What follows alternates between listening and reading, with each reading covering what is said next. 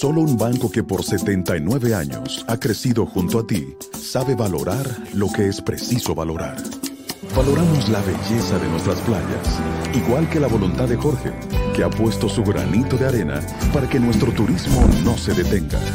Valoramos la riqueza de lo que hemos construido, al igual que la voluntad de María Cristina, quien cada día pone manos a la obra. Valoramos la calidad de nuestros recursos naturales, igual que la voluntad de Porfirio, que ha sabido protegerlos y generar nuevas ideas en beneficio del país. Solo con voluntad hemos logrado superar tiempos difíciles. Hemos logrado adaptarnos y reinventarnos. Hemos logrado avanzar y emprender nuevos caminos porque la voluntad de seguir adelante es nuestra mayor riqueza. Ban Reservas, 79 años siendo el Banco de los Dominicanos. Buenos días, muy buenos días tengan todos y todos. Gracias por acompañarme de nuevo en Sin Maquillaje.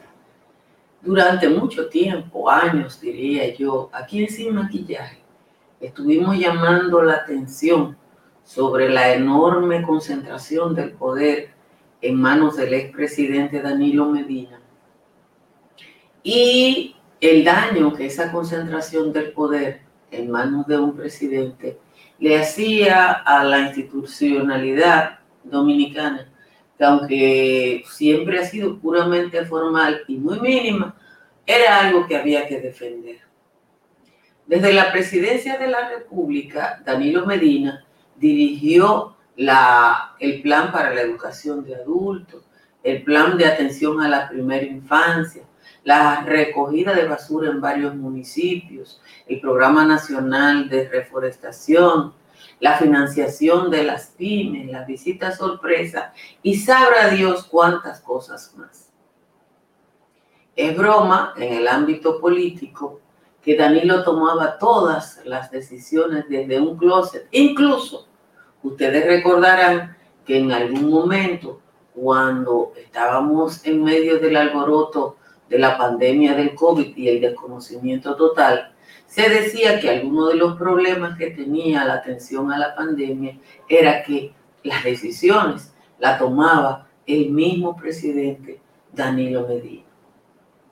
Extraña pues, extraña, llama mucho la atención que el hombre que lo mandaba todo, que lo dirigía todo y que lo conocía todo, no supiera de los negocios de sus hermanos, cuñados y de un entorno altamente corrompido. Los 12 votos disidentes de la doctora Margarita Melenciano en los informes de auditoría de la Cámara de Cuentas relatan los arreglos de las auditorías practicadas a distintas instituciones públicas luego de una llamada de Palacio. Una llamada de Palacio y tampoco se daba cuenta el presidente que lo sabía todo. La verdad es que yo no sé cómo van a explicar quienes fueron subalternos de Danilo Medina algunas decisiones. Y no quiero recordar el célebre Los presidentes no se tocan de Hipólito Mejía. La verdad, señores, es que aquí, en cada una de las investigaciones que hay, todos los caminos conducen a Danilo y no a Roma. Señores, muchísimas gracias por acompañarme de nuevo en Sin Maquillaje, de nuevo una mañana muy fría para los estándares del Caribe. De hecho, a esta hora, la ciudad de Santa Cruz de Mao ya está eh, en 16 grados Celsius. Santiago, La Vega, Moca, San Juan de la Maguana, Asua y San Cristóbal están en 17 y la mayoría de las cabeceras de provincia están entre 19 y 20, aunque Santo Domingo y La Romana están en 21. En los valles altos, Valle Nuevo está en 8, Sabana está en 6, Calimete está en 9, Calimetico en 13, Constanza está también, Constanza está en 11, San José de las Matas en 13, Hondo Valle, San José de Ocoa, El Cercado y Jánico está, están en 14. Vamos rápidamente al resumen las principales informaciones de la jornada de hoy. 12 días después de la locura navideña, el COVID pasa balance y aumentan todos los parámetros de medición de la epidemia. Más casos, mayor positividad y mayor número de personas ingresadas tanto en camas ordinarias como cuidados intensivos y conectados a respiradores artificiales. Por primera vez en meses se habla de escasez de pruebas. En el Distrito Nacional y Santiago ya no hay camas disponibles en el sector privado, por lo que abundan las quejas en las redes sociales, sobre todo de personas de clase media, media alta, que no quieren utilizar los espacios de los hospitales públicos o quienes quieren ser atendidos en los lugares que tradicionalmente frecuentan. La Procuraduría Especializada de Persecución de la Corrupción Administrativa interrogará hoy a la doctora Margarita Melenciano, la miembro del Pleno de la Cámara de Cuentas, que con 12 votos disidentes se ha opuesto a la aprobación de igual número de informes de, de auditorías presentados sin salvedad, no obstante los hallazgos de mal manejo de fondos públicos en las instituciones donde se realizaron. Eh, en la tercera entrega de la colega Loida Peña sobre los informes de la Cámara de Cuentas, se indica que la doctora Melenciano fue sustituida de las direcciones de auditoría y análisis presupuestario del órgano auditor por supuestas órdenes del Palacio. Por sexta vez, la exdirectora de Compras y Contrataciones Públicas, Yocasta Guzmán, fue interrogada ayer por la supuesta irregularidad en el proceso de compra que se realizó en el Instituto Nacional de la Primera Infancia durante la gestión de Berlinesa Franco. Ustedes recuerdan que el caso de INAIPI fue denunciado en las redes sociales por Otto Ricci y posteriormente se canceló a seis funcionarios por la supuesta irregularidad y Berlinesa Franco simple y llanamente renunció. Francisco Pagán, Aquiles Christopher y Rafael Germosén, tres de los imputados en el caso El Pulpo, apelaron la medida de coerción que le fue impuesta por el magistrado José Alejandro Vargas en diciembre pasado. Pagán es director de la Oficina de Ingenieros Supervisores de Obra del Estado y Christopher, que fuera uno de sus principales asistentes en la unidad de análisis de la misma entidad, cumple prisión preventiva en el Centro de Corrección y Rehabilitación Najayo en San Cristóbal. Hermosén, ex Contralor General de la República, se encuentra bajo arresto domiciliario, impedimento de salida y garantía económica de 10 millones de pesos mediante contrato de una aseguradora. Atención, el número de empleados en dos de tres de las empresas distribuidoras de electricidad registró un aumento durante los primeros tres meses de la actual gestión gubernamental. La empresa estatal Edenorte, desde agosto hasta el pasado diciembre, aumentó su empleomanía fija en un 10%. De acuerdo a la nómina de la empresa, en agosto tenía 2.818 empleados y en diciembre 3.127, representando un aumento de 309 trabajadores. De igual manera, la empresa distribuidora Edesur experimentó un ligero aumento, tan solo de un 0.6 de agosto a noviembre, al cierre del octavo mes. Del año pasado, la institución contaba con 3.238 cifras que el penúltimo mes se ubicó entre 1.259 con una suma de 21 empleados. En que la nómina bajó. El vertedero de Duquesa volvió a causar pestilencia debido a que se retornó a la vieja práctica de depositar residuos al aire libre en varios puntos sin el tratamiento de cubrirla con caliche, como ocurrió después del incendio del pasado 28 de abril. En cuatro tiros o lugares de depósito que estaban cubiertos de arcilla volvieron a tener montañas de basura donde se supone salen los malos olores que afectan a los residentes cercanos al área. Y la ivermectina reduce hasta en un 83% la mortalidad provocada por el COVID-19 según los resultados preliminares de un estudio de la Universidad de Liverpool del Reino Unido, este resultado se basa en ensayos intrahospitalarios, por lo que aún no se tiene en cuenta el tratamiento ambulatorio o el tratamiento profiláctico temprano. Señores, de nuevo, gracias a todos y a todas por estar aquí y como siempre, les recuerdo que si le agrada este resumen informativo de media hora inicialmente, se suscriba a este canal de YouTube. Miren, todos los caminos, en todas las investigaciones que se están haciendo, llevan a Danilo Medina. Y mientras la gente está preocupada que si Danilo se fue para Argentina, que si, que si no tiene impedimento de salida, realmente no hay nada, no hay un caso en contra del expresidente de la República. Pero yo los invito por tercer día consecutivo a que busquen los trabajos de Loida Peña, a que busquen el voto disidente en cada caso de la doctora Margarita Melenciano, que parece que se convirtió en un entuerto en una Cámara de Cuentas que fue escogida para cumplir las órdenes del Palacio. El trabajo de Loida, el trabajo de Loida no, mm, no puede ser más, eh, más folclórico, porque uno lee lo que Loida escribió en en, eso, en ese reportaje de hoy sobre los resultados de alguna auditoría y uno dice, pero era loco que eran, o sea, hasta dónde desde el Palacio Nacional se podía controlar todas las eh, acciones y decisiones que eh, había en la administración pública. Aquí está el reportaje de hoy de Loide, yo le voy a leer dos o tres eh, de, las, de, las, de los hallazgos, ¿no? En, ese reportaje. Y el reportaje tiene un título, Margarita Valenciano, un muro de contención en la Cámara de Cuentas. Yo le voy a poner ejemplos, los ejemplos que da Loida Peña, obviamente, que dice que da, ella, ella da tres muestras de esos votos disidentes y lo dice.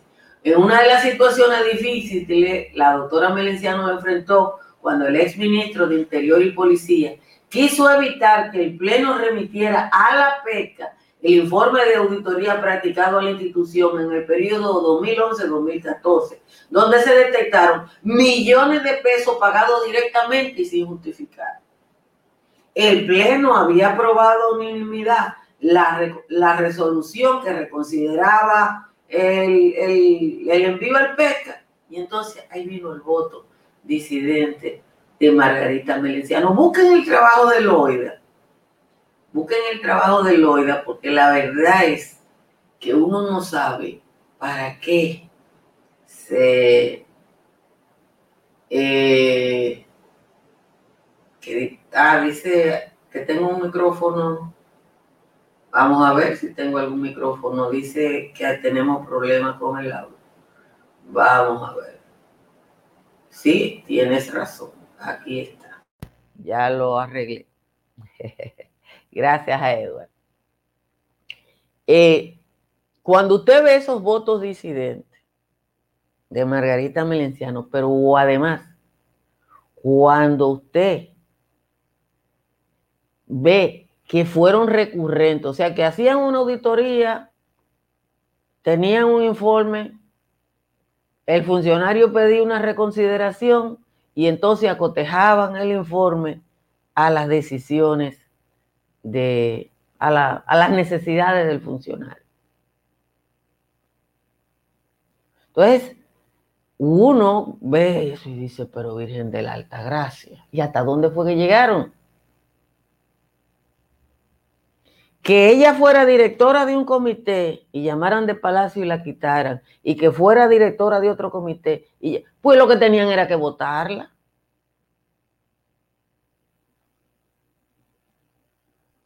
Lo que tenían era que votarla, eso es simple. Entonces hacían así mismo, hacían auditoría a la carta. Yo quiero que mi auditoría diga tal cosa, se ponían, la auditoría dice tal cosa. Entonces, a lo que le digan a usted que hay millones de pesos que no se pueden justificar, pero ella pone tres muestras. Tres muestras. Porque lo que pasó lo, lo que caracterizó, más allá de la corrupción tradicional desde el principio de la República, es que esta gente decidió que el Estado era de ellos. Y Danilo, el jefe del Estado, entonces el dueño de todo. Más o menos, eso es lo único que uno puede decir cuando uno lee estos trabajos, eh, que uno sabe, que uno sabe que en un trabajo periodístico no se puede poner todo lo que dice un informe. Uno no, lo, no se puede poner, porque el periodismo no alcanza para tanto. Señores, si usted va a comprar, a vender o alquilar en la Florida, llame a Tamara Pichardo, que es una especialista en el área, y ahí están sus números de teléfono. Y si va a construir en República Dominicana y quiere gastar lo justo, llame a Estructuras Morrison, una empresa dominicana con presencia internacional, responsable de obras como este edificio de 29 pisos de concreto armado en Chipre. Y si su techo tiene filtración, llame a un IMPER que tiene la solución en el 809-989-0904 para que economice energía como economizo yo. Instale paneles solares de Trix Energy y reduzca su factura eléctrica con todo y las luces de Navidad hasta en un 99%. Vamos a leer la décima del señor Juan Tomás, la tengo por aquí, aquí está la décima, aquí está el señor Juan Tomás, está que no cree ni en la una y una. Aquí está la décima. Al que Ñu puso a cuidarlo en la Cámara de Cuentas, se le ha vencido la renta y creo que van a sacarlo. A Hugo acaban de mangarlo, odiando las estadísticas y de acuerdo a la logística y a los falsos resultados que estaba encompinchado con quien dirigía la mística. La monotonía del caso de la planta brasileña hoy presenta nuevas señas y también nuevos payasos. Ahora se suma el pelmazo de la Cámara de Cuentas y aunque avanzan algo lenta las pesquisas de este caso, si cae este barbarazo, Tal vez Danilo lo sienta. Existen contradicciones en informes emitidos por ese mismo Ladino y sus cuatro chaperones. Según investigaciones, el doctor Álvarez Pérez traspapelaba dosieres para ocultar información y que al mudo cachetón no se le monten los seres. En los interrogatorios que hizo Procuraduría, Hugo Álvarez ponía como tema disuasorio la historia de Juan Tenorio en vez de la de Gonzalo, por si salía tufo a escualo a la mitad del proceso no fueran a hacerlo preso junto a todo eso peje palo. Las piezas de Loida Peña sobre el hecho acontecido ya tienen jaque al ungido y a la mafia brasileña. Miriam le piensa dar leña junto a Jenny Berenice y si es como Loida dice, el Penco y Álvarez Pérez, ni aún vistiendo de mujeres, se salvan de este deslice. Esa es la décima de hoy del señor Juan Tomás Muchísimas gracias a Juan Tomás por el aporte que hace cada día a esta reflexión. Miren, hay un dicho que dice, Ecovita nueva barre bien. Y hay que decirle a los nuevos funcionarios del gobierno de Luis Abinader, más allá de, de, Jaime Marte Martínez, que yo ayer le dije que ni el Consejo de Drogas sirve para nada, ni Marte Martínez tampoco. Obviamente que Luis Abinader designó a Jaime Marte Martínez como parte de los compromisos que tiene con Hipólito Mejía. Eso no, no hay que ser técnico de la NASA. Pero hay cosas que uno tiene que estar mirando con ojo avisor. Que te digan que en Edenorte, en tres meses, aumentó la nómina en más de 200 empleados. Te dice que lo que está haciendo la administración de Edenorte es lo mismo que hacía la anterior. Yo sé, yo respetuosamente, Altagracia Salazar, entiende que en esta época de pandemia no se debe votar a la gente, se debe votar al mínimo, pero las tres EDES, según un estudio que se hizo en el 2016, creo, debían funcionar con menos de un tercio de la gente que tenían en sus nóminas. menos de un tercio de la gente que tenía en la nómina. Eso fue 2016-2017. Le pagaron un estudio a una empresa chilena y la empresa chilena dice que uno de los hándicaps que tiene esa empresa es el alto costo en recursos humanos, no necesario. Porque las EDE son entidades administrativas. Entonces, usted no entiende por qué tanta gente se necesita en la nómina de la sede. Pero yo creo que el presidente Luis Abinader no se puede dar el lujo de que a esta altura del juego ya en una sola de las entidades de la llamada EDE haya una sobrenómina. Hay que recordarle a Binader y a sus funcionarios que no se gobiernen los periódicos. El esfuerzo que está haciendo, y, ya, yo, y todo el mundo se lo reconoce. Por eso Abinader está entre los presidentes más populares de América, porque la gente ve que el tipo está haciendo un esfuerzo de decencia. Pero ese, ese esfuerzo de decencia que tiene un hoyito como ese de Marte Martínez, que usted no entiende a qué lo pusieron, tiene que ser asumido por la administración entera.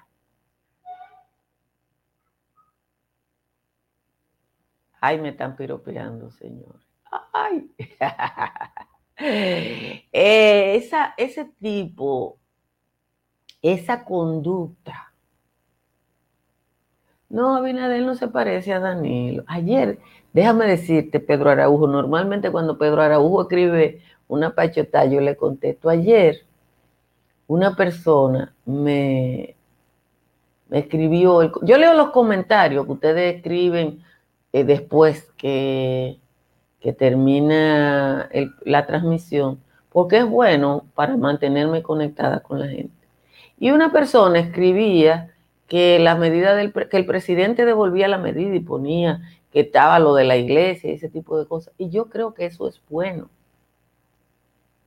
O sea, que un gobierno reconsidere medidas es bueno, porque lo otro es el autoritarismo de Danilo, que no oyó a nadie, que no vio a los ciegos, que no vio a los controladores aéreos. Danilo hacía lo que él creía. Señores, en lo del COVID, no te lo decían en la rueda de prensa, pero tú hablabas con los técnicos y te decían, no, es que el presidente, o sea, las decisiones las tomaba él.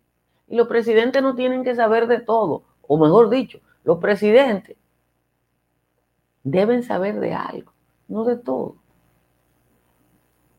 Que yo le explique el, oye lo que quiere Bernardo Bautista, que yo le explique el compromiso de Abinader con Hipólito. Yo no te lo puedo explicar, eso lo tiene que explicar Abinader. Ahora eso, eso está a ojos vistas. Eso está a ojos vista. Hay varias designaciones que todo el mundo sabe que es gente de Hipólito. Es que eh, Abinader, desde que empezó la campaña, decidió no chocar con Hipólito. O ustedes se le olvida que Abinader decía una cosa, Hipólito Ibi se reunía con Euclides y decía otra. Y que Hipólito salió de romería a donde todo el que podía estar por ahí eh, imputado de corrupción. Esa es la verdad. Eso está ahí, eso yo, no me lo estoy inventando. Que Marte Martínez es un hombre de Hipólito, ¿alguien lo duda? Mire, esa designación para lo único que sirve es para hacer ruido. Sí, es verdad que Danilo tampoco vio la marcha verde, porque Danilo, se creía. Yo puse de título en la transmisión de hoy, Danilo el Supremo, obviamente parafraseando una gran novela latinoamericana. Porque esa era la actitud. Entonces lo que yo traté de reflexionar es que tú no puedes controlar todo, ser dueño de todo. Un gobierno en que usted entraba a la página de la presidencia y era que ella aprende contigo, que ella comienza contigo, que ella reforeta contigo. O sea, todo, el presidente de la República controlaba todo. Tenía el presupuesto más importante de la República Dominicana. Rompió la estructura mínima que había tenido el Estado Dominicano, excepto de la corrupción. Excepto de la corrupción. Ahora Danilo de eso no sabía. Bien, gracias. Entonces, yo creo que el gobierno actual es diferente, pero que no me copien el modelo. Yo le voy a decir una cosa, a, a nosotros nos gobernaron con el sistema de la bocina. Eh, Danilo haciendo una cosa y la bocina diciendo, es bueno, un funcionario le daba a un periodista bandido, ese es bueno, y me acuerda, ustedes no recuerdan, a un reformista, a un grupo, a un reformista se llamaba Funda, que cuando Balaguer hacía una inauguración, Funda tenía una claque que cuando llegaba un funcionario que no se canteaba, ese sí es malo, ese es esto. Y si era uno que se canteaba, fulano es bueno. Y todo el mundo le daba funda para no caer en esa, eh, en eso. Entonces, ayer, ahí está María Isabel, yo estoy en un chat de los cafetaleros. Y me reí muchísimo en ese chat con unos cálculos que hicieron algunos de los técnicos más competentes en la República Dominicana, porque el director de Indocafé, no me acuerdo qué Batista, publicaron una nota de prensa que en tres meses habían eh, eh, recuperado 45 mil tareas de café. Y no digo el nombre porque no estoy autorizada, pero si él me autoriza lo digo. Un técnico de esos buenos, buenos, buenos que tenemos, calculó, y lo tengo aquí el cálculo, que para haber recuperado las 45 mil de 100 mil tareas de café, desde el 16 de agosto al día de hoy, incluyendo los domingos, día feriado, Nochebuena, Año Nuevo y todo, había que sembrar 101.250 plantas cada día. O sea, sembrar 321.43 tareas cada día de café. Eso es disparate y te lo evidencian cualquiera que sepa de una vez, pero el periodista, probablemente muy cercano al señor Batista, y, y lo publican. Entonces eso no es lo que el pueblo quiere. Ah, que se llevaron, sí, yo vi que el padre de la Altagracia se lo habían llevado con COVID, pero si las iglesias quieren, yo le voy a decir una cosa. Por ahí anda un video diciendo que, que la gente se quiere enfermar, que el que se enferme que le hagan una marquita, simple y llanamente, el que se enferma porque quiere exponerse, está bien, lástima que hay una parte de la población que se enferma, simple y llanamente, porque uno irresponsable se lo pega. Señores, gracias por estar en esta primera parte de Sin Maquillaje. Nos despedimos y ya ustedes saben, quédense ahí. Bye bye. Desde el 5 de enero, todas las mañanas serán sin maquillaje. Que la pava no pone donde ponía y que el pueblo dominicano, señores, está como Olivorio Mateo. No come pendeja. Alta